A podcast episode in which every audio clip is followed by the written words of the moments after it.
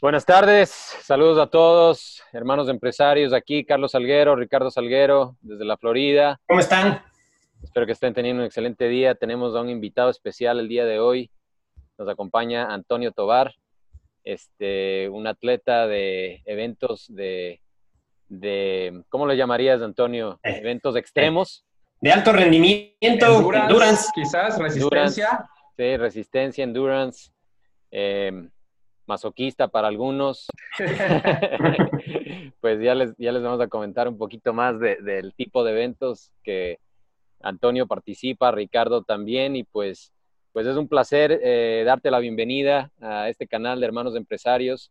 Nuestra misión es agregar valor a la vida de, de todo aquel que quiera emprender, que quiera comenzar una empresa, un negocio y que pues eh, esté en el proceso de hacerlo o que ya tenga una empresa corriente. Entonces, Claro. tenemos que eh, darles eh, a conocer a personas como tú que, que se dedican a, a, a, pues no solamente a- al deporte, sino también a hacer cosas para otra gente y nos vas a comentar un poquito más acerca de tu, tu trabajo que haces, que a mí me parece Claro. bastante, bastante interesante y, y pues eh, bienvenido al canal. Cuéntanos un poquito eh, de dónde eres, eh, un poquito de, de- de en dónde creciste, tu infancia, ahora vives en los Estados Unidos. Bienvenido. Claro, muchas gracias, Carlos, y, y, este, por, por la invitación. La verdad es que este, siendo un canal de, de emprendimiento, a veces como que está pensando, bueno, este, ¿qué, qué, qué parte se puede aportar, no? Desde mi punto de vista, claro, porque yo, yo no soy un emprendedor de tiempo completo, ¿no? Tengo algunos proyectos independientes, pero mi día a día es, es ser un empleado con muchos otros, ¿no? Quizás pero Sí. pero sí, algo que es muy cierto es que siento que, que, que el deporte de, de, de, de, resistencia, ¿no? Y hablando de cosas que salen del estándar, más de un maratón, digamos, cosas así, ¿no? O sea, siendo un maratón, digamos, el, el máximo normal, cualquier cosa más allá, Sí. siento que sí te desarrolla otro tipo de, eh, de mindset, otro tipo de manera de pensar. Este, es una gran manera de conocerte a ti mismo y, y de encontrar muchas veces el empuje que tú te llevas, que, que, te lleva a finalizar este tipo de eventos, es el mismo empuje que te lleva en tu día a día a finalizar proyectos, ¿no? Entonces yo creo que esa parte es, es este, bastante, bastante interesante. Ya llegaremos a ello, pero para, para, para, rápido, este, un poquito de contexto, bueno, yo soy, yo soy mexicano, nací y crecí en, en la Ciudad de México. Este, Chilango. Chilango, Chilango, sí, toda mi vida en el DF. Este, mi, mi, infancia la pasé, eh, una muy buena infancia, mis, mis abuelos eran mis vecinos, entonces este, era, era, era padrísimo eso porque teníamos un traspatio, nos colábamos en la noche a robar dulces y cosas así. Eh, y la verdad es que yo crecí muy a gusto en la Ciudad de México. Eh, crecí en una parte de la ciudad que no es de las más, digamos, bonitas o de las más seguras. Eh, y eventualmente, bueno, trabajo duro, ¿no? Este, de, mi mamá. Eh, pudimos mudarnos a un, a un, área de la ciudad ya mucho más bonita, a un área, digamos, ya este, de otro nivel. Y afortunadamente, eso sí, a partir de mis papás tuve la, la, la, fortuna de poder ir a las mejores escuelas de México. Entonces, aunque no viéramos en la casa más cara, sí iba a la escuela más cara. Entonces, eso fue algo que la verdad este, agradezco mucho y que me dio también un contexto, ¿no? De, de, de bueno, ir a, la, a la, ir a la escuela con el hijo de, el sobrino de, Claro. Eh, ¿no? Este, este, este, este tipo de perfiles, cuando sabiendo que yo igual tenía que agarrar transporte público para regresarme a mi casa, ¿no? Entonces, sí. yo, yo, creo que en ese sentido, la verdad es que también me, me, me fue muy bien eh, a nivel de experiencia, porque, bueno, tienes este balance, ¿no? Tienes este balance de que sabes el trabajo que, que lleva poder vivir de cierta manera, pero también sabes este, cómo se mueven las cosas en un nivel por encima del tuyo, y te, te da como un poco perspectiva en ese sentido de, sí. de bueno, cuando yo esté o si yo estoy en esa, en esa, en esa posición eh, monetaria o social, bueno, ¿qué, ¿qué, quiero hacer yo con ese, con ese privilegio sí, cuando, sí. Cuando, cuando, llegue o si llega, ¿no? Entonces, esa parte yo creo que, que fue bastante valiosa para mí. Estudié ingeniería biomédica, soy ingeniero de, de profesión. Este, es la parte de la ingeniería que se encarga de todo lo que tiene que ver con, con equipo médico y alrededor de la medicina. Eh, estuve estudiando un año física en, un, en la UNAM, la escuela pública más conocida de México y aparte una de las mejores a nivel mundial. Y después de estudiar física un rato, este, me cambié a ingeniería en la Universidad Iberoamericana, que es una de las mejores escuelas privadas de, de México. Eh, otra vez igual, mismo contexto, ¿no? Este, eh, yo trabajaba en los laboratorios de cómputo y aparte este, tenía una beca. Sí.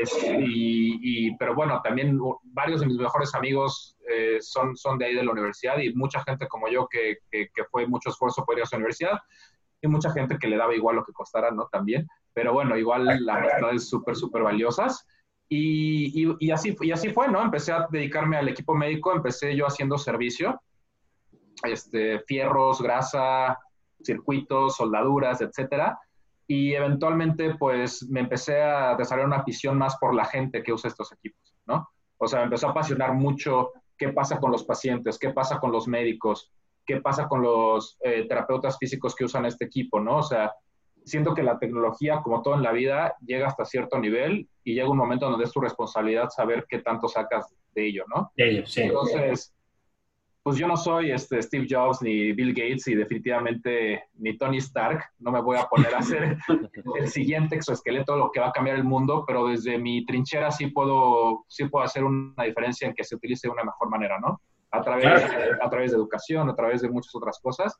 Y es así como acabé yo ahorita, eh, empezando en México y luego moviéndome a Estados Unidos. Yo me dedico a, a lo que se llama en el medio, soy un Clinical Applications Manager que en la industria es, es, es esta, esta, persona que está a cargo de ese puente entre tecnología y aplicación este, en empresas que se dedican a hacer equipo médico, ¿no? Es una posición que existe en muchos, muchas empresas y es justamente ese puente entre la tecnología y el usuario final. Y el equipo, el, el equipo específicamente que, que están trabajando ustedes es para personas con discapacidades, con, con eh, que han tenido un accidente o, eh, explícanos un poquito más acerca de eso. Claro, yo trabajo por una empresa que se llama Ocoma, es H-O-C-O-M-A, búsquenla ahí en, en, en YouTube o, o, en Internet, tiene cosas bien, bien, bien, bien buenas. Este, y nosotros nos dedicamos a hacer específicamente exoesqueletos, ¿no? O sea, un exoesqueleto es un esqueleto que va por fuera, ¿no? Estamos pensando en Iron Man más o menos, pero bueno, si, si llegara a esa, esa situación de ciencia ficción hay, hay, hay, dos, hay dos vertientes que digamos que podemos hablar en exoesqueletos. Una es cuya funcionalidad es tomar la función que ya no tengo. Por ejemplo, lo que vemos a veces en Facebook o en otros canales que, ah, exoesqueleto y vuelve a caminar cuando no podía caminar, ¿no? Y son exoesqueletos que van en las piernas y una persona que nunca volverá a caminar ahora está parada, está de pie, ¿no?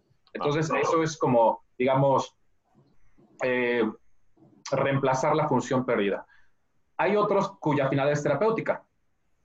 Cuando un terapeuta está enseñándole a caminar de nuevo, porque eso es lo que pasa, se daña una parte del cerebro, si tenemos un, stroke, un accidente vascular cerebral, si la parte del cerebro que está dañada es la parte con la que yo caminaba, entonces yo tengo que enseñarle a otra parte del cerebro a tomar esa función de caminar.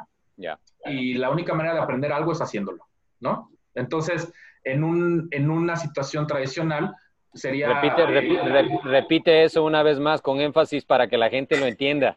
Claro, es clave. la manera de hacer, de hacer, algo es haciéndolo, de aprender algo es, haciéndolo. Eso es clave para, para cualquiera que quiera emprender algo o hacer cualquier cosa en la vida.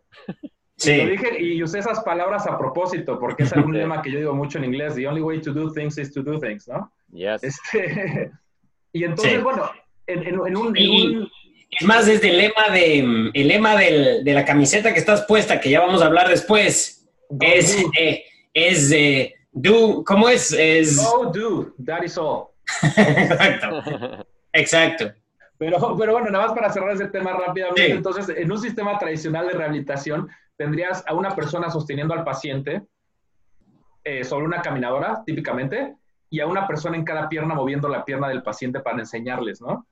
Este, si tienes un robot o un exoesqueleto, pues ya no necesitas tres personas, nada, necesitas una y mm. nadie se cansa y las repeticiones son súper exitosas porque siempre es el mismo rango de movimiento. Dice la investigación que tenemos que hacer las cosas más o menos, depende de la edad y, lo complicado que sea, entre 2.000 y 4.000 veces para que sea automático, ¿no?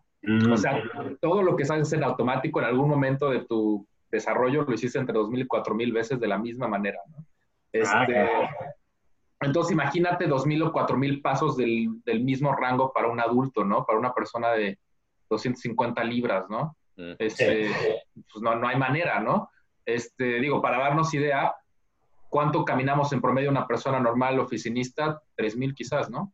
2.000 pasos quizás. Si eres una persona oficinista que sube al coche, se va a la oficina y regresa, ¿no? Así es. Este, entonces, bueno, y entonces eso es lo que hacemos. Hacemos exoesqueletos que, que, que, que digamos, se vuelven unas manos adicionales para el fisioterapeuta y podemos así ayudar con la terapia, ¿no? Porque el fisioterapeuta deja de preocuparse si el paciente se va a caer, si la rodilla está segura o no. Claro. Se deja, esa parte la tecnología la tiene y entonces el fisioterapeuta se puede enfocar más en, ok, cuáles son los objetivos, ¿no? O sea, digamos... Y me imagino que el impacto para la persona que está recibiendo el, la terapia también es, es, es, es mucho, mucho mejor porque tienen resultados más rápidos, ¿verdad? Claro, claro. O sea, la, la verdad es que nosotros, eh, de una manera muy sencilla en terapia, definimos la intensidad, que queremos tener terapia intensiva, ¿no? La intensidad es como repeticiones multiplicado por el esfuerzo, ¿no? Sí. Y, y es lo mismo en el gimnasio, ¿no? O sea, o sea si quieres hacer una, una rutina intensa, pues si haces 40 repeticiones le vas a tener que bajar el peso, ¿no? Pero esa multiplicación va a ser un esfuerzo alto. O puedes hacer 5 repeticiones de tu rep max Yep. y también el esfuerzo. Entonces, una de las dos cosas es las que tienes que tener como variable, ¿no?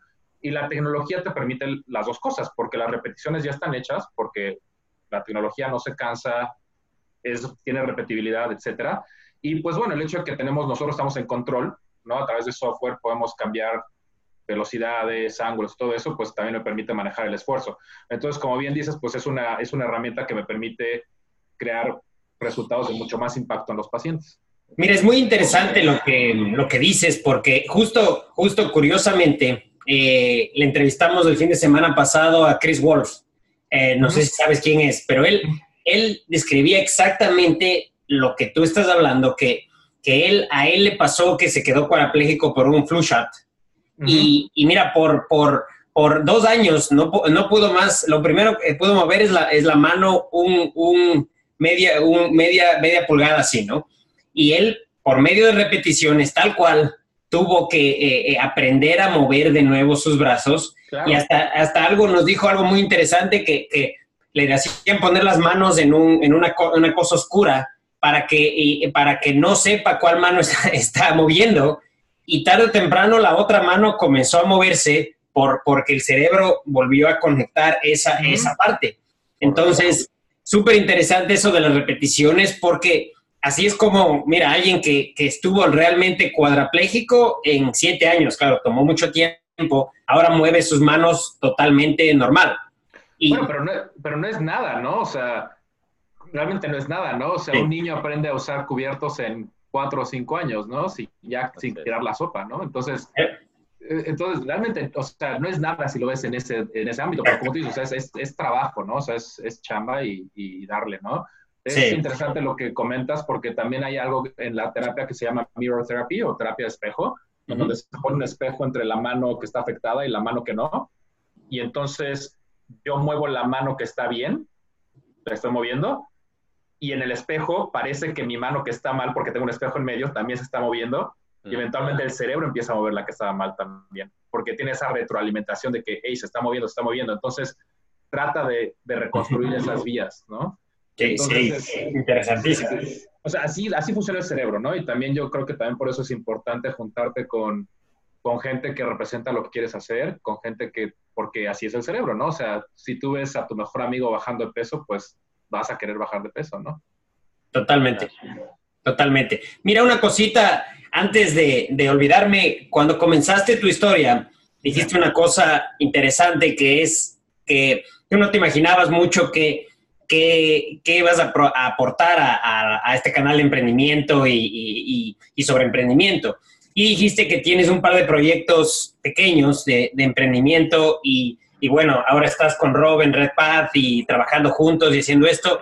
Mira, eso, eso es una cosa súper interesante porque la gente piensa que emprender es empezar un billion dollar company, o sea, volverse Steve Jobs. Y, y mira, emprender es, es lo que, seguir tu pasión, seguir tu pasión, hacer lo que te gusta. Y mira, si, si lo sigues haciendo tarde o temprano, tal vez puedas salir de donde, de donde, del trabajo que estás y hacer algún cambio diferente.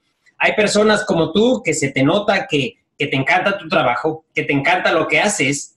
Y, y, y mira, no, no, no, siempre trabajar para alguien o trabajar en, eh, uno, uno a veces puede hasta hacer más impacto en algo, en algún sitio donde, donde realmente la apoyan, donde realmente puedes crecer. Y, no tiene que ser eh, simplemente, mira, yo voy, a, yo voy a comenzar y voy a vender miles de cosas. Y no, o sea, hay, gente que, mira, entrevistamos en, una, de nuestras primeras entrevistas aquí, era con un, con un eh, sobrino de mi esposa que es, el tipo se llama eh, Emilio Sotomayor, tiene 15 años y él vende slime. Ah, sí, claro. Sí, entonces, mira, vende slime, ha vendido 600 slimes en su vida, ya ha ganado premios, ha estado en la tele, de todo, pero la gente dice, mira, no, si no, si no me saca, si no estoy, no gano mínimo 10 mil dólares o mínimo esto, no, no, no lo voy a hacer, ¿para qué?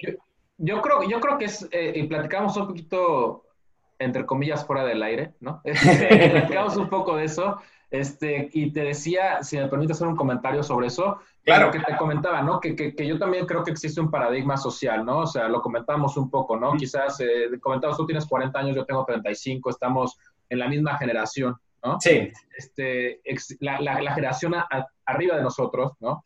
Este, eh, yo creo que era este, este drive de, del éxito está basado en tener más lana, en, perdón, más dinero para los no mexicanos. Este, él, está en, eso, está en qué título va antes de tu nombre, tu tarjeta de presentación, en qué coche traes, en qué tan grande es tu casa, ¿no? Es siempre más, más, más, más, ¿no? Sí. Y, y así nos, así crecimos. Yo crecí así, ¿no? Yo, yo crecí así, este... Crecí así, ¿no? O sea, y, y, mi hermana creció así. Tengo una hermana que, que nos llevamos ocho años. Y, y yo creo que hay un cambio en ese paradigma, en, ah, digo, volviendo un poco a lo que decías de que, bueno, es que si no tengo tal ganancia, tengo éxito, no tengo éxito. Creo que hay un cambio porque la gente está empezando a notar que el éxito no es necesariamente más, ¿no? Este, a veces el éxito está basado en, en quizás cuáles son tus objetivos, ¿no? O sea, a veces como que buscamos tener más, nada más por tener más y ni siquiera sabemos qué hacer con ese más, ¿no? Quizás no necesitamos no necesitamos tanto, necesitamos satisfacer ciertas cosas. Sí. Y la palabra ahí es satisfacción, ¿no? O sea, si no estás satisfecho, hay que empujar, ¿no? Exacto. Pero, a veces perdemos de vista esa parte, ¿no? De, preguntarnos a nosotros, ¿estoy satisfecho? ¿No? Porque a veces ese es el, motor o el freno, ¿no? Porque así luego acabas en una empresa por 20 años nada más porque no pusiste el freno, ¿no? Y, y te perdiste 10 años de tus hijos o lo que sea. ¿no? Sí, ser, ser honesto con uno mismo y, y la autorreflexión. La autorreflexión es, es ser realmente decir, a ver, eh, esto y cambiar su, tu situación. O sea, el, el, hay tanta gente que se queda, que se queda. Mira, ahora vemos con mucho política, con todo. O sea, por ejemplo, yo veo en Ecuador, veo aquí que, la, que hay gente que dice, que dice, mira, yo, yo voy a, eh, se queja, por ejemplo, de que que el minimum wage, que, que, que, me tienen que pagar más, esto, y, y, no cambian su situación. O sea, en vez de, en vez de uno autorreflexionarse y decir, ok, yo voy a ganar nuevas skills, nuevo, nuevas, nuevas cosas para poder mejorar mi vida, para poder mejorar lo que yo quiero hacer.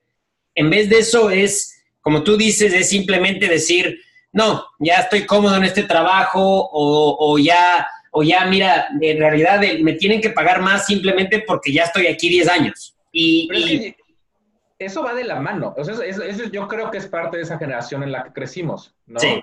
Este, que también somos un poquito self-entitled, ¿no? Que creemos que merecemos, ¿no? Este, y yo creo que también eso es, o sea, es parte de lo mismo. O sea, o sea, hay que darnos cuenta que también mucho de la manera en que nosotros nos conducimos en negocios, en, en familia, en sociedad, es porque también crecimos en esa generación y no es porque así vamos a quitar la culpa, ¿no? No, o sea, rule number one, personal responsibility, ¿no? O sea, siempre hay que ser responsable de lo que uno...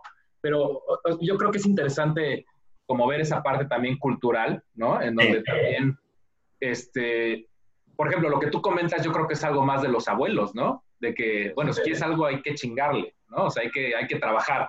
sí. y a veces se nos olvida un poco eso y, y queremos, este, queremos todos imponernos el overall, ¿no? Como decimos en México. Y, Exacto. Y esa parte, ese es el balance en que yo creo que ahorita culturalmente está, está viendo un cambio en el paradigma de, de, bueno, primero, A, qué objetivo hay y B, cuál es la manera para conseguirlo, ¿no? Cuando quizás en, en, otro, en otros tiempos, pues todo era muy lineal, ¿no? O sea, tu objetivo es fácil. Casa, dinero, coche, ser proveedor. Y, y, la herramienta es fácil. Vete a una empresa, sé manager, sé gerente, sé director. Ya, se acabó, ¿no? Pero ahorita el mundo es muy diverso, ya no es tan fácil. Eh, creo que, ya no es blanco y negro. Lo, que, lo que ha dado apertura al cambio ha sido la tecnología, el Internet, el acceso a información.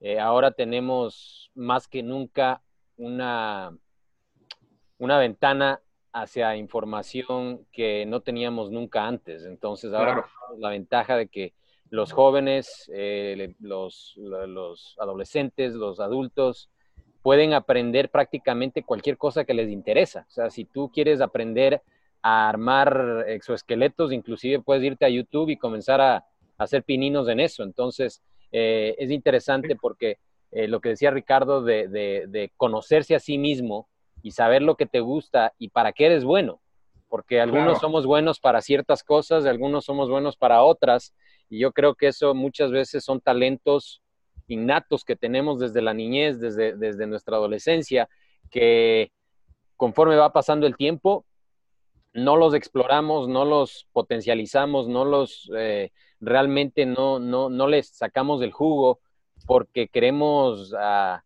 vivir eh, eh, en función de las apariencias y el qué dirán, como tú decías, ¿verdad? Tener el carro más bonito, tener la casa más bonita, tener eh, la ropa más de marca, etcétera, etcétera, en lugar de pensar en función de qué es lo que me hace feliz a mí. Me hace, me hace feliz trabajando con gente, me hace feliz eh, emprendiendo, me hace feliz viajando, me hace feliz haciendo maratones o carreras de endurance o lo que sea. Y, eso es ahí que la gente tiene que descubrir yo creo que también hay que también ser muy, muy críticos en que también es una línea muy, del, o sea, es una línea muy delgada entre, entre eso y ser conformista también, ¿no? O sea, es una línea muy delgada, o sea, no porque yo diga, ¿sabes qué? Yo soy feliz empoderando a la gente a través de entrenamiento físico, ¿no? Yo quiero ser un, un, este, un entrenador personal, por decir un ejemplo, ¿no? Y es lo que me hace feliz bueno, eso no significa que yo voy a, esperar que mi esposa pague la renta tu completa, ¿no? O sea, o sea también hay que buscar ese, ese, ese, poco, ese poco de balance, pero, pero sí definitivamente tener claro que tu único objetivo no es, o sea, hay que trabajar para vivir, no vivir para trabajar. ¿Me explico? Exacto. Sí. Y eso pasa, y eso es muy cultural, lo que te acabas de decir es muy cultural, que pasa mucho aquí en Estados Unidos, que el trabajo es lo único que importa y en Latinoamérica y en España, en Europa, tú, tú ves que, que hay ese, ese cambio total, ¿no? O sea, el, el español, por ejemplo, yo tengo muchos amigos españoles y, y, mira, o sea, ellos sí realmente trabajan para vivir, o sea, vivir es, es la prioridad, no, no, la siesta, la, el, el, pasar con los amigos, el todo, pero, pero cuando hay que trabajar, trabajan. Y igual el país progresa, o sea, bueno, tal vez a veces no, pero, pero progresa, ¿no? Y igual en Latinoamérica pasa esto, pero, pero ¿cuál es el, el, el, trade-off un poco de, de aquí, ¿no? Que, que, el trade-off es que tienes unión familiar, que tus, que tus, tus, tus eh, tienes todos tus primos, yo, me, yo te he visto a ti, yo te sigo en Facebook, tú, tú te vas a... Eh, tienes matrimonios con tus, con tus, con tus primos, con tus amigos, eh, eh, o sea, realmente esa es la vida, ¿no? Esa es la vida y la, muchas veces la gente se, se, se, como tú dices, tiene el, ok, hay que hacer plata, hay que comprarse el bote, hay que comprarse la casa, hay que comprarse todo, y uno se despierta y dice, ok, no, no conozco a nadie, no, no, no me veo con mi familia, no, ok, ¿y, qué me hago? Me, me, me quedo llorando en mi Ferrari solito. Yo creo que una parte interesante que comentas y ahorita que dices sobre mi, mi vida, que pues, está en redes sociales, es pública, es yo creo el, valor que le hace al dinero, ¿no? O sea, o sea el, dinero no tiene valores, o sea, es un papel. O sea, si me explico, o sea, no, no tiene un valor inerte, ¿no? O sea, realmente el dinero empieza a tener un valor cuando se convierte en algo para ti, ¿no? O sea, y es a lo que voy, ¿no? O sea, si estás amasando dinero sin, que, sin asignarle un valor, pues estás dejándote la vida por algo que, que pues no tiene valor. Si estás amasando dinero porque quieres pagar la escuela de tus hijos, ese es tu valor, la educación de tus hijos, ¿no? Exacto. Este, en el caso que dices, bueno, yo por ejemplo vivo en Estados Unidos y toda mi familia está en México todavía, ¿no? este, y por ejemplo, acabamos de ir a la boda de un amigo en Londres, un amigo de México que se fue a vivir a Londres. Y, y yo creo que mucha gente luego dice, ay, qué afortunado que así de último minuto te puedes ir a Londres. Pues yo creo que todos de último minuto se pueden ir a Londres. ¿En qué sentido? En que cuál es el valor. O sea, yo, yo me puse a pensar, a ver, este es uno de mis mejores amigos, no lo veo diario, es un momento súper importante de su vida. Si él viviera aquí en Estados Unidos y lo viera cada fin de semana, por los últimos cinco o seis años que no lo he visto, yo creo que ya me hubiera gastado más de lo que cuesta el vuelo con él. Sí. En una cerveza, en un viaje de fin de semana, en lo que sea, ¿no? Entonces, ¿por qué automáticamente mi pensamiento tiene que ser es que es muy caro? Bueno, es muy caro en función a qué. Si lo veo desde ese punto de vista, pues realmente no es tan caro, es dinero que ya había gastado con él. claro, mira, además, además desde el valor, el valor que tú le pones a algo, como tú dices, ¿no? Eh, pasa, pasa mucho, a mí me pasa mucho que, mira, la gente está totalmente cómoda. A mí me pasó algo muy parecido a lo que tú dices. Eh, y a veces, bueno, a veces no tienes el dinero, eh, pero dices, mira, ok, eh, la gente se endeuda, dice, ok, yo, yo necesito comprar nuevos sofás o necesito comprar el carro del año, necesito comprar la tele más grande. Literal, mi vecino, un día, mira, yo, yo venía, yo venía estacionando en mi casa y, y veo una tele Panasonic de 65 pulgadas que yo decía, no, tiene que estar rota porque estaba afuera con una nota. Y, y, estaciono y le, y le, digo a mi, a mi hija, anda a ver la nota que dice. Y la nota dice Panasonic TV Works Perfect Free. Entonces, literalmente ella y yo agarramos la televisión y venimos y, y, esa televisión sigue en mi sala ahorita. Pero, pero mira, el tipo seguro compró una televisión de 80 pulgadas y, y simplemente votó esta, pero la gente se endeuda de eso y, y, y, claro, ese es el valor, decir que voy a comprar una televisión de 3 mil dólares, lo que sea, lo que cueste, pero en vez de hacer ese viaje, ese, esa experiencia, ¿no? es lo material versus la experiencia, que a mí justo me pasó lo que dices tú de, con mi esposa, que un amigo español mío me, se casó en Rumanía. y, y, mira, nos invitó a Rumanía y, y claro, ella y yo pensábamos, ok, ¿cuándo vamos a tener la oportunidad de ir a Rumanía primero que nada?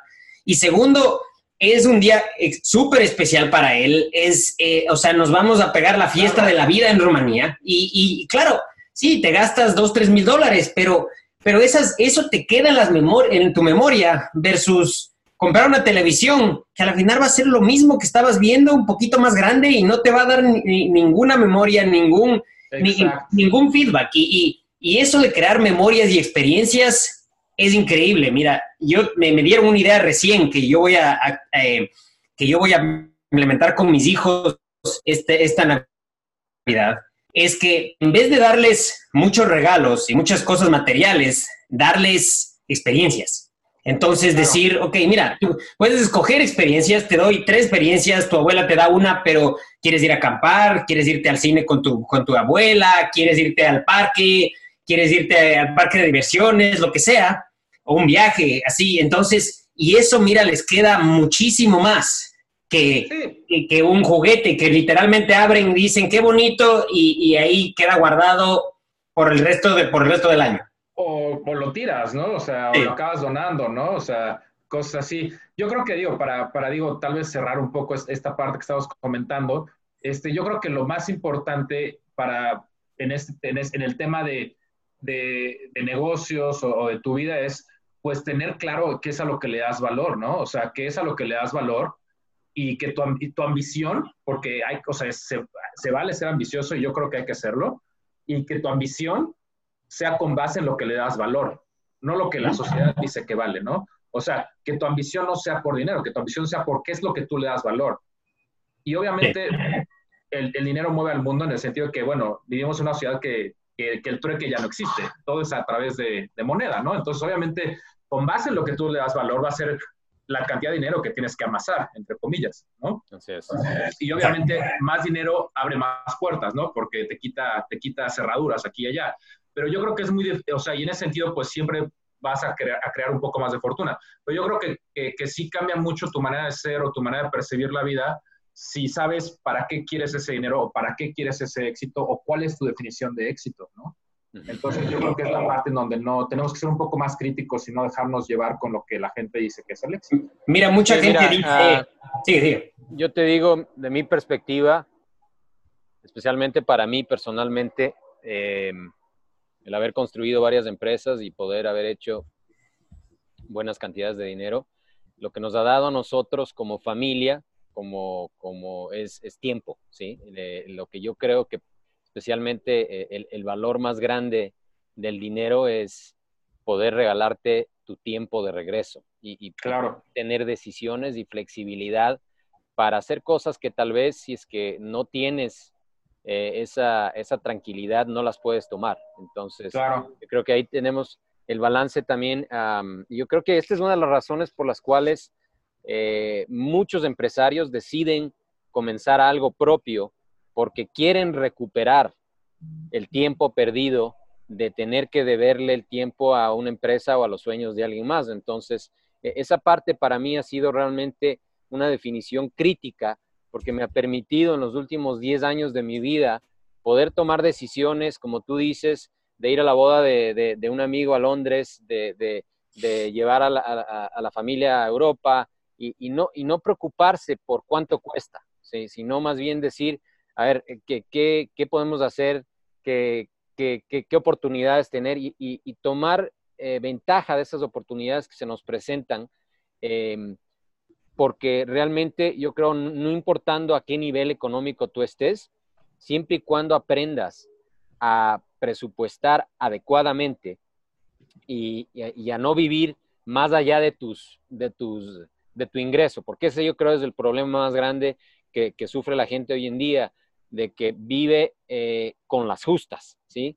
O sea, si ganas, si ganas 5 mil al mes, gastas 5 mil 500, entonces estás siempre eh, tratando de, de, alcanzar, de alcanzar, de alcanzar. Pero, es parte de lo mismo, ¿no? Porque estás dejando que la sociedad te diga qué es, cómo debes vivir, ¿no? O sea, o sea el, problema en, en, concreto sigue siendo el mismo, ¿no? O sea, porque quieres esa pantalla porque la gente dice que es esa pantalla, ¿no? O sea, realmente a lo mejor ni ves la tele, ¿ya sabes? Claro. y la tele es un ejemplo súper, súper, súper bueno porque a mí me pasa eso aquí en casa, ¿no? Tenemos una sola tele, este, está en el basement porque eh, vivíamos antes en un departamento y la tenemos en la sala y lo primero que hacíamos era prender la tele, ¿no?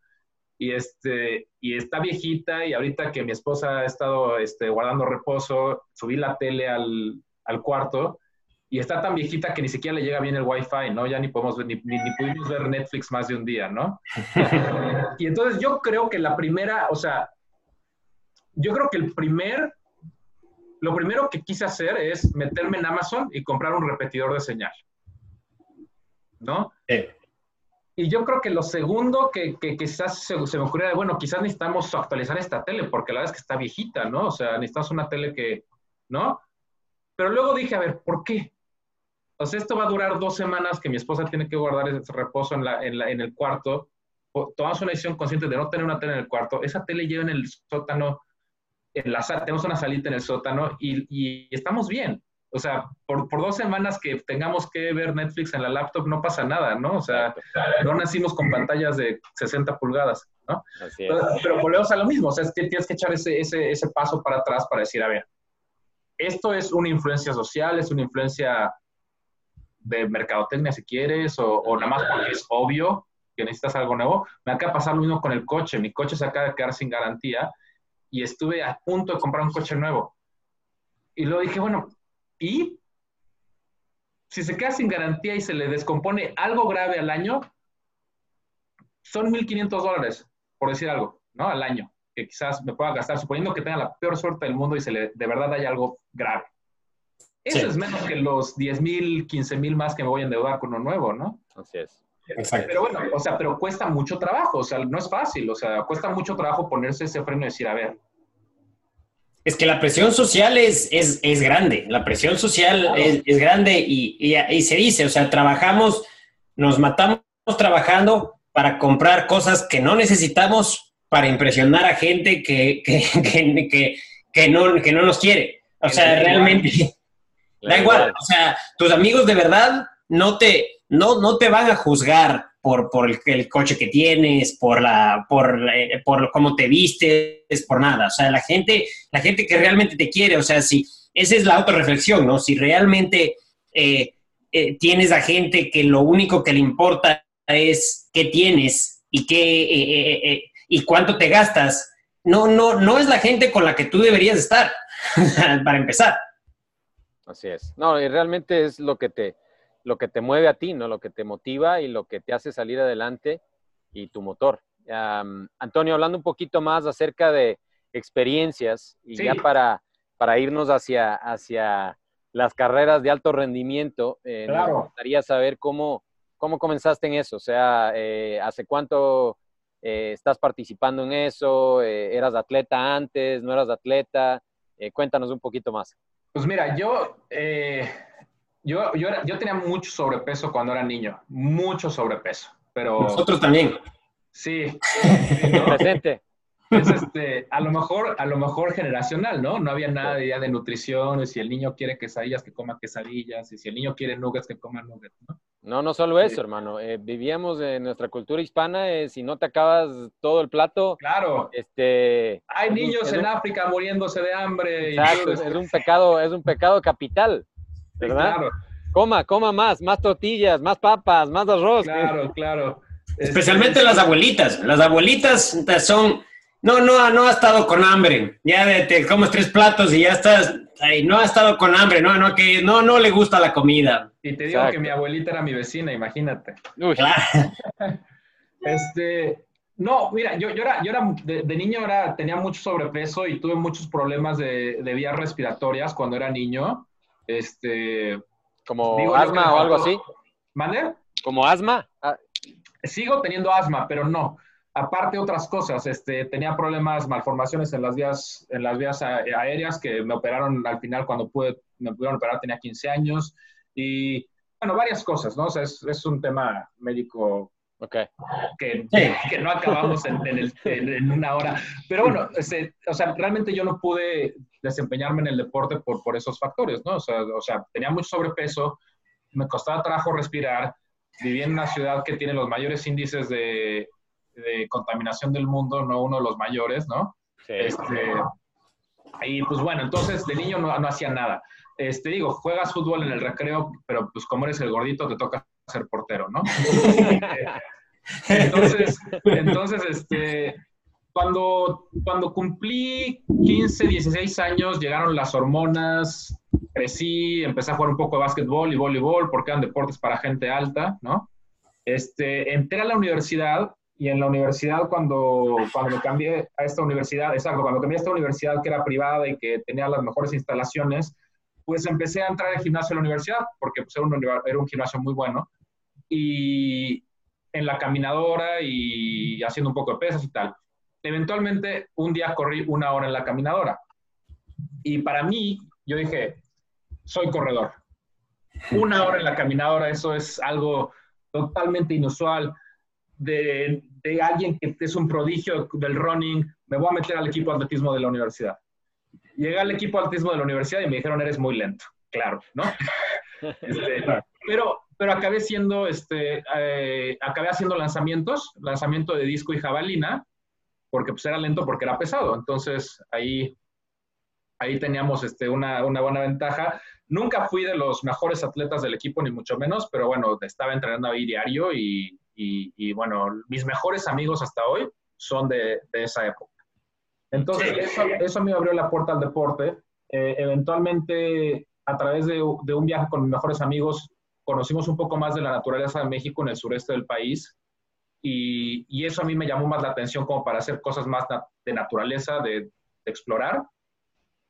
Eso me llevó a hacer escalada en roca. Este, eso me llevó a hacer alpinismo. Y, y eventualmente esa combinación me llevó a Spartan Race me llevó a, o sea, decir, bueno, esto suena que escalas y corres al mismo tiempo. Y yo mi primera carrera llegué sin entrenar porque pues tenía mucho entrenamiento de escalar y correr, ¿no? Entonces, este, eso me llevó y bueno, con mucha gente la, la droga de entrada es la Spartan Race y acabas metiéndote otras cosas. Eso obviamente me llevó a hacer, este, de un sprint a hacer una super, a hacer una beast. eventualmente que me mudé aquí en Estados Unidos, me llevó, me inscribí al primer Agoge, de hecho, al Agoge 001, me lastimé el pie y no pude ir, este, y fue una, fue una lástima, y, y mi primera competencia, digamos, de endurance fue el Agoge 002, que en 2016. Explica un poquito eh, para la gente que no tiene idea el Agoge, ¿qué es? ¿Qué es? Bueno, el Agoge, bueno, Spartan Race tiene, digamos, como un escalafón de intensidad, entre comillas, empezando con las carreras, que, que son de diferentes distancias, sprint, super y beast, siendo la beast media maratón, y la ultra beast eh, dos vueltas de eso, ¿no? Esas son las carreras, pero tienen lo que le llaman endurance, que son eventos que no es una carrera, no es, no es hay un primero y hay un último, es o terminas o no terminas.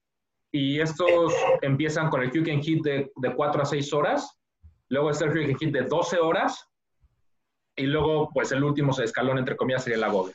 El AGOGE es un evento de más de 60 horas en donde tienes que ser autosuficiente en términos de equipamiento, nutrición, hidratación, etcétera.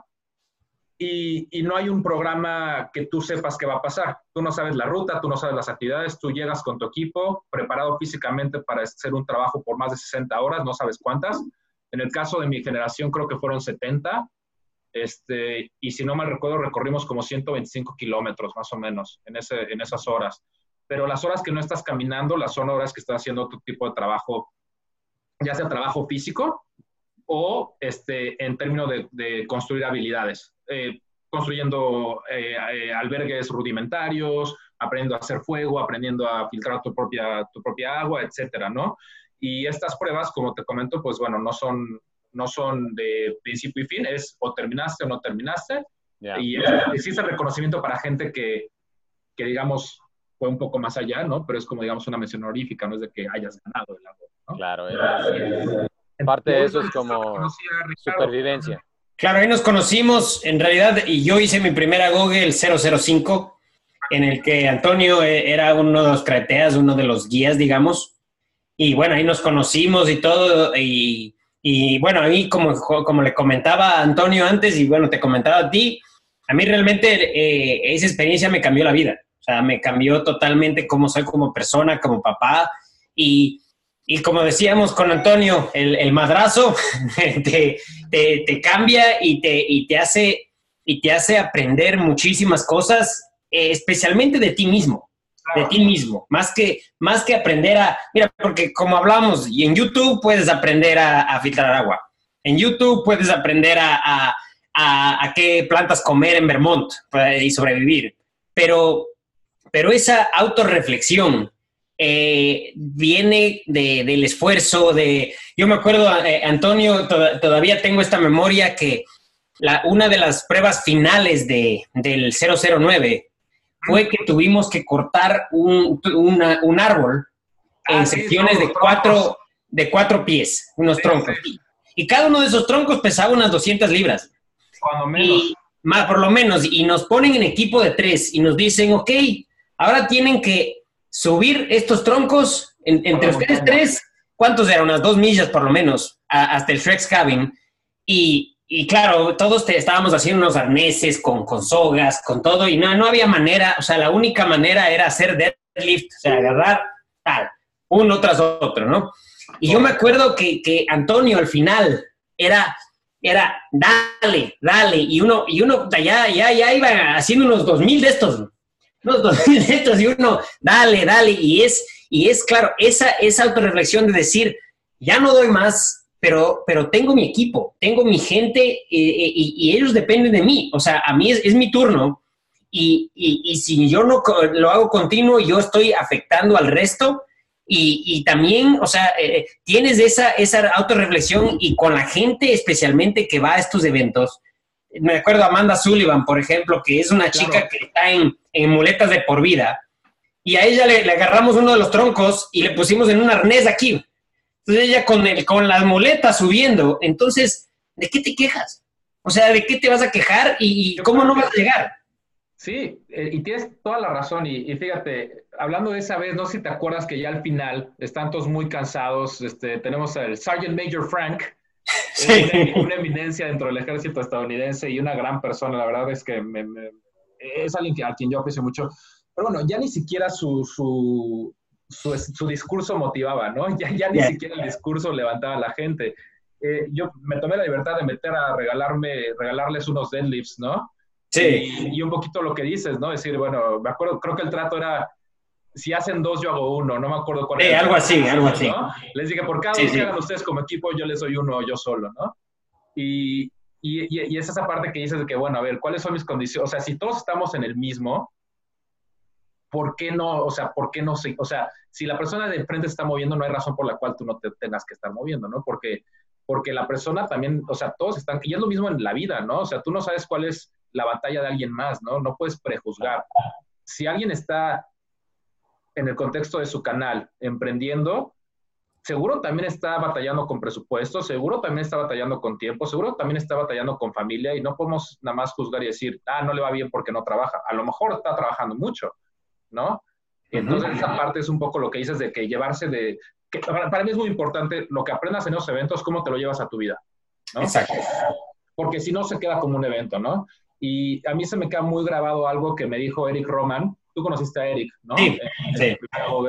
Sí. Me lo dijo poco tiempo después de, que yo lo conocí. Me dijo, si yo te digo que ahorita tienes que correr un maratón estamos tomando una cerveza en una, en una taberna, ¿lo correrías? Dije, no, pues no puedo. Me dijo, si yo te digo que tu mamá se va a morir, su medicina está a 20 kilómetros para allá, tiene, no hay nadie que vaya por ella y tienes que regresar en seis horas, ¿lo harías? Sí. Claro, ahí está tu maratón. Entonces, ¿cómo? La idea, la, idea, la idea es la siguiente. Tú te convences de que puedes o no puedes. Sí. ¿No? O sea, el truco está en cómo te pones en ese convencimiento sin que se esté muriendo tu mamá. no, este, o sea, vaya, que esa motivación salga de ti mismo, ¿no? Y, y, yo creo que la diferencia que hace, hablando de tu, la, introspección que, que menciona Ricardo, la diferencia que hace estos eventos es que si yo estoy corriendo 10 kilómetros, por decir algo, ¿no? Mi rendimiento va a depender de qué tanto agua tomé y qué tanto comí el día anterior, ¿no?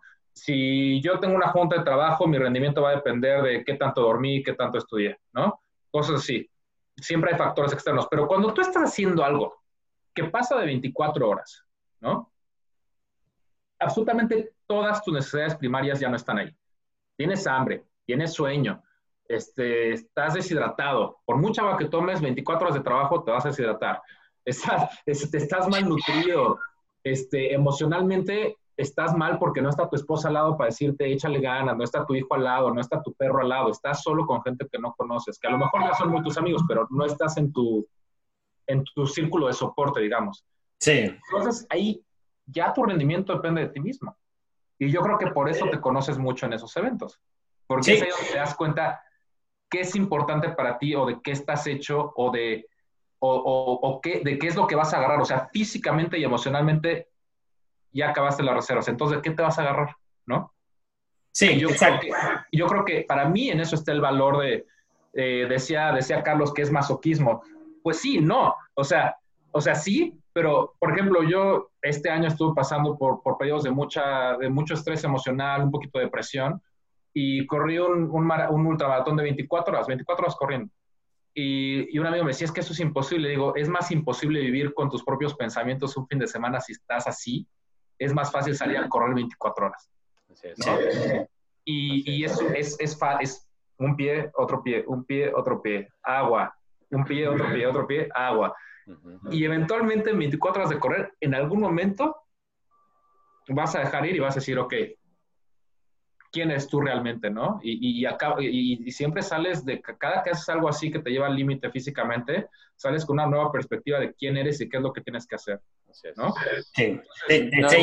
y, yo creo que mentalmente, mentalmente, psicológicamente, lo que tú dices es súper importante. Yo creo que este tipo de eventos, cuando llegas a este punto eh, que pasan las 24 horas, mentalmente vas a ese sitio en donde mucha gente va cuando tiene sus mayores fracasos o sus mayores derrotas o, su, punto más bajo en su vida. Entonces, cuando estás físicamente completamente exhausto y, no sabes si es que vas a sobrevivir en cierta forma, tu mente va a ese sitio en donde dices, oh, wow, eh, eh", y comienza a reflexionar. y comienzas a salir eh, y a pensar en, un espectro completamente diferente y a romper paradigmas que a lo mejor fueron parte de tu vida desde que eras niño. Ah, porque te digo, el cambio es real. Yo, yo he visto a, Ricardo transformarse eh, desde que comienza a participar en este tipo de eventos. Eh, y, si me lo permite, lo voy a decir. Ricardo era una persona súper rencorosa. Ricardo era una persona que si, es que le hiciste algo, pues no, te perdonaba nunca. Eh, se llevaba ese rencor a, la tumba. Sí.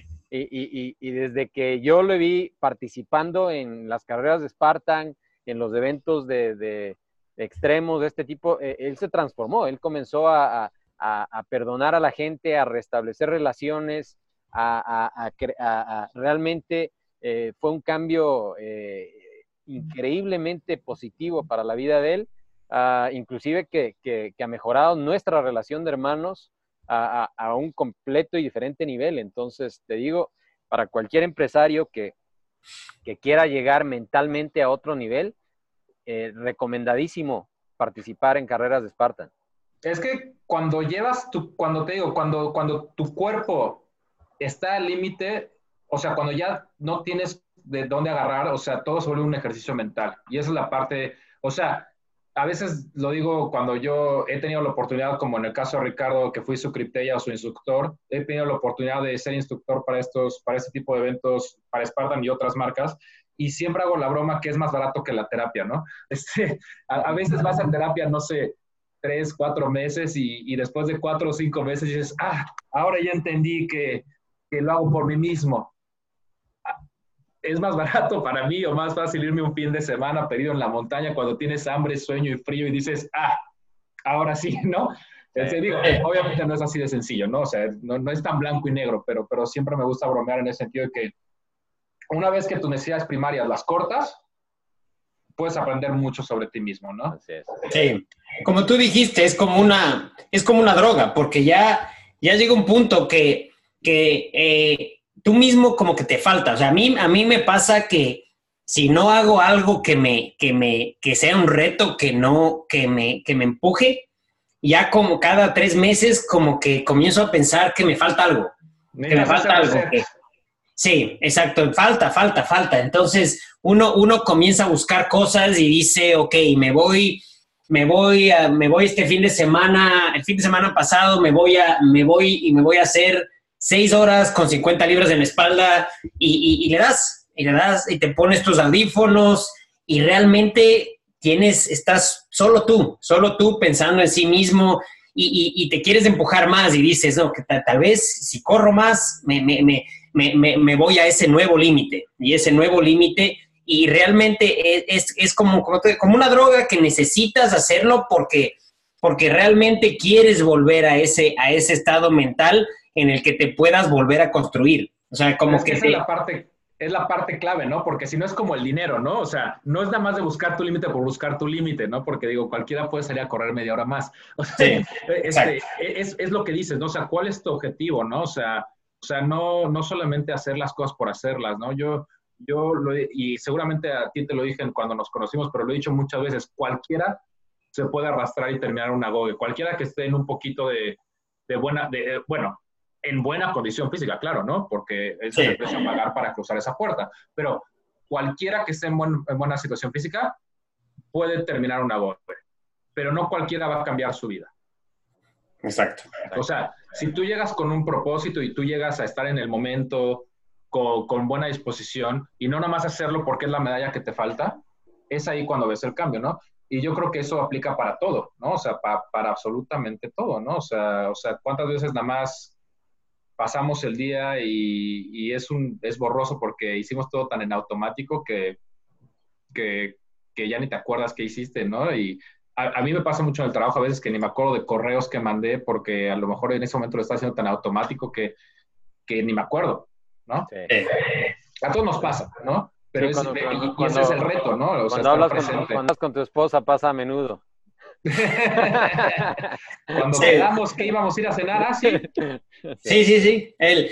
Y mira, bueno, mi, mi, aquí mi hermano eh, me prometió el año pasado, bueno, este año es más, mi, mi, mi padre, mi padre falleció en abril y, fuimos a, gracias, y fuimos a Ecuador y yo tenía el Sisu Iron, el, el, Sisu Iron California y, y, bueno, yo me estaba yendo y tenía el pasaje de vuelta, me estaba yendo al Sisu Iron y, y mi hermano me prometió, Carlos me prometió, me dijo, mira, si te quedas, yo hago el Sisu Iron contigo el próximo año. Entonces, ahora, ahora esa va a ser su primera prueba de, de prueba grande de, de, endurance. Y bueno, eh, tú obviamente sabes lo que es y el Sisu Iron es un evento muy parecido, eh, hecho por, diseñado por, por un tipo que acabó el Death Race, que es, digamos, una versión un poco más brutal del, de la Goge. Y, Diferente, diría yo, ¿no? Más, más, más trabajo.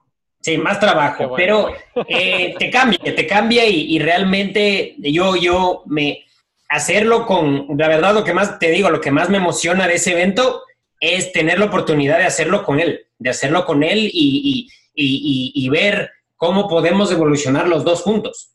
Pues mucho éxito, mucho éxito. No, gracias. Ya, ya me olvidé. Pero.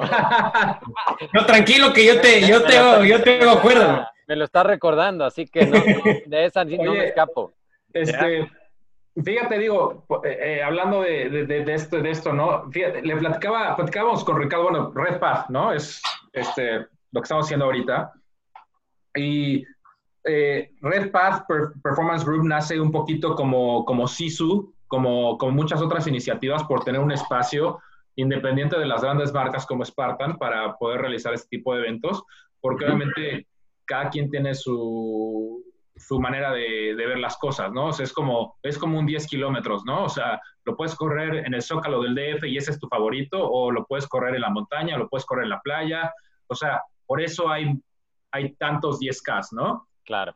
Es lo mismo con los eventos de Honduras, para todo hay. Si te gusta algo más militarizado, más de team building, de liderazgo, pues te va a hacer un Go Rock, ¿no?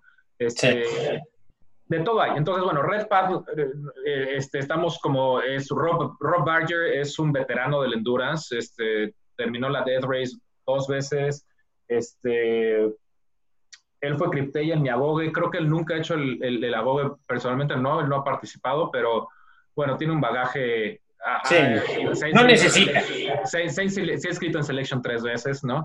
Este, sí y bueno, él, él es uno de los, de los veteranos de, de, este, de este medio y empezamos a trabajar juntos hace dos años para Spartan, diseñando, diseñando eventos juntos, este, Hurricane Hit de 12 horas. Este, los dos fuimos cripteyas en tu segundo abogue, de hecho. Sí. Este, Ricardo. Y, y, bueno, hicimos una, una, buena mancuerna y ahorita, bueno, Red Path en sí es el proyecto de Rob. Él, él, él buscaba una, digamos, un espacio donde poder empezar a entrenar gente de manera más, más profesional. los dos entrenamos gente eh, por un lado, ¿no? O sea, como, como hobby, digo, obviamente le ponemos un valor a nuestro trabajo, pero es más un hobby, no es, no es lo que paga la renta, ¿no? No, pero es de empresa, de todas maneras es de empresa. Claro, no es lo que paga la renta, pero, pero ahí estamos. Pero este, suplementa. Paga las carreras, ¿no? ¿Está bien? Que son caras, hermano, son caras. Exacto, entonces eso es por un lado y por otro lado queremos hacer eventos, ¿no? Entonces yo me llevo, yo concretamente llevo un evento que tenemos que llama Quest, ¿no? Este, existen dos palabras que se parecen mucho en inglés, que es Journey y Quest, ¿no? Sí. Le puse Quest porque Quest tiene un objetivo, Journey es sobre el camino y yo creo que hace mucho sentido si lo pensamos en español, jornada contra búsqueda.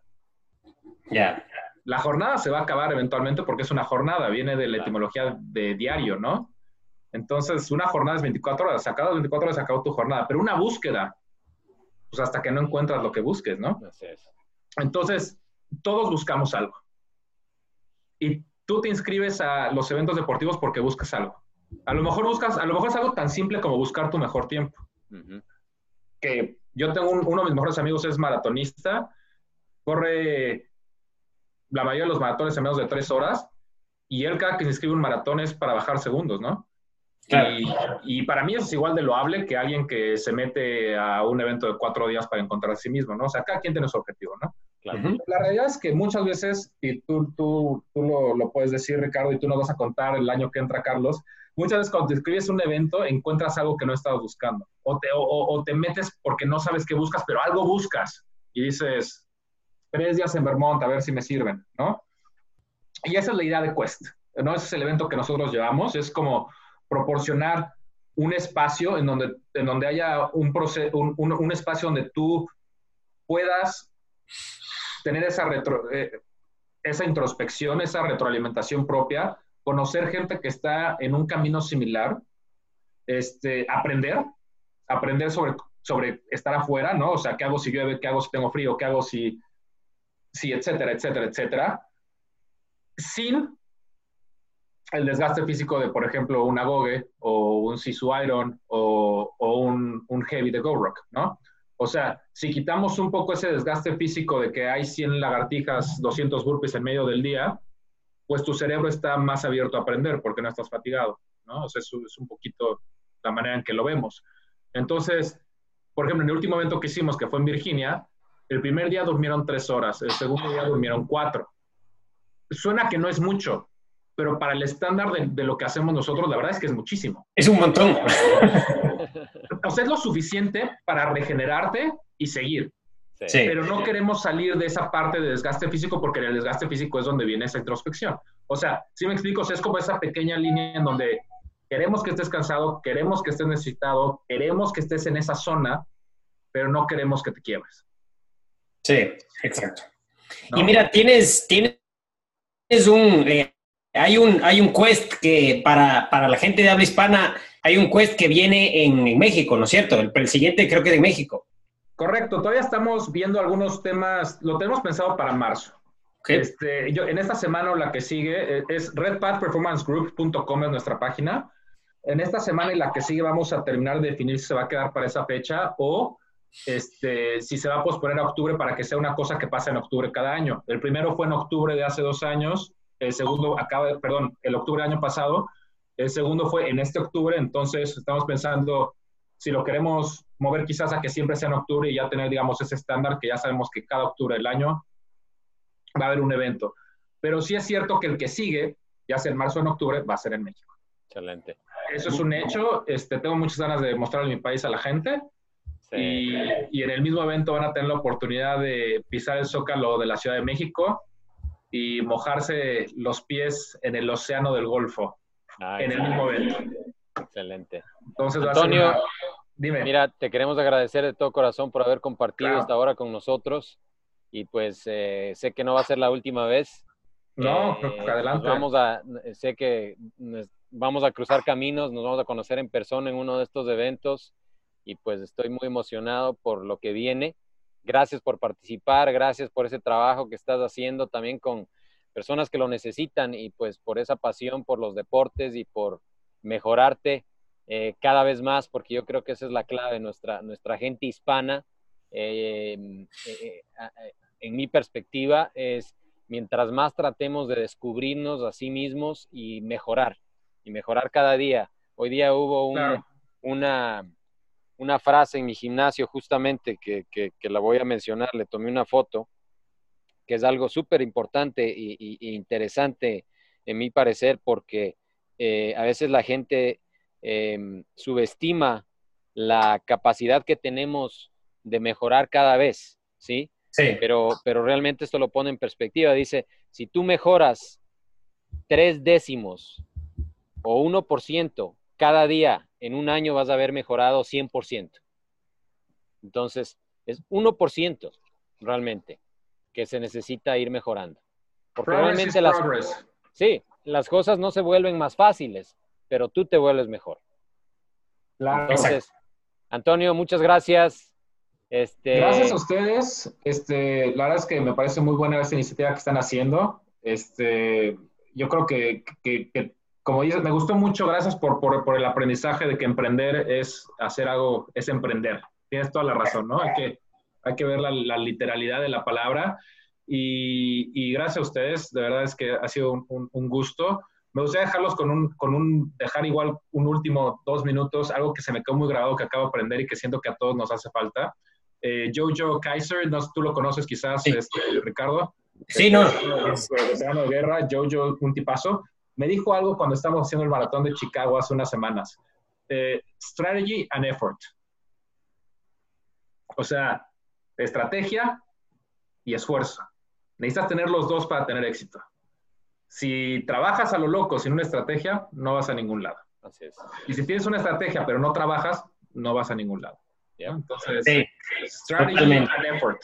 Así es. Sí, y, todo, él, él, él, yo, yo, mira, yo, yo curiosamente es, es, uno de mis mentores, él, yo hablo mucho con él, y él, él tiene un parche siempre en su gorra que dice en inglés, pero dice, todos los cielos, todos los infiernos están adentro, de tu, adentro tuyo. Entonces tú, tú decides qué, qué, cómo lo internalices eso y cómo lo haces. Y yo cuando le vi eso le pregunté, me dio uno, lo tengo, lo uso mucho en, mis gorras y realmente eso es, estás todo a ti, a ti dentro. Tú tienes el poder de cambiar tu vida, de mejorar tu vida o también de destruir tu vida. O sea, está, está dentro de nosotros y, simplemente, mira, eh, hay que aprender hay que eh, eh, siempre estar con los suyos y, realmente siempre progresar, aunque sea un poquito todos los días. Con estrategia. Estrategia y esfuerzo. Perfecto. Y con pues eso. muchas gracias. Este, un placer. A ti. Antonio. Y con eso nos despedimos. Pues nos, nos, nos, nos vemos la próxima. Y a todos los hermanos empresarios, hermanas empresarias, échenle ganas, como dicen en México. Yo estoy cansado con una mexicana, así que me sé me sé los, los modismos, los lenguajes y todo eso. Y pues vamos con todo. Un abrazo. Chao, gracias. Un excelente día.